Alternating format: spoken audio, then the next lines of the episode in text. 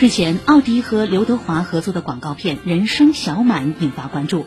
名人与知名品牌的组合，加上饱含人生哲学的视频文案，被广大网友刷屏。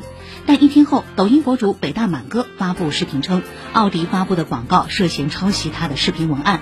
之后，奥迪就自身监管不力、审核不严致歉，相关视频也被下架。人民日报发表评论称，保护原创就是保护创新，这起事件不能以道歉结束，而应成为行业反思契机。稍后八点的编辑推荐详细讨论。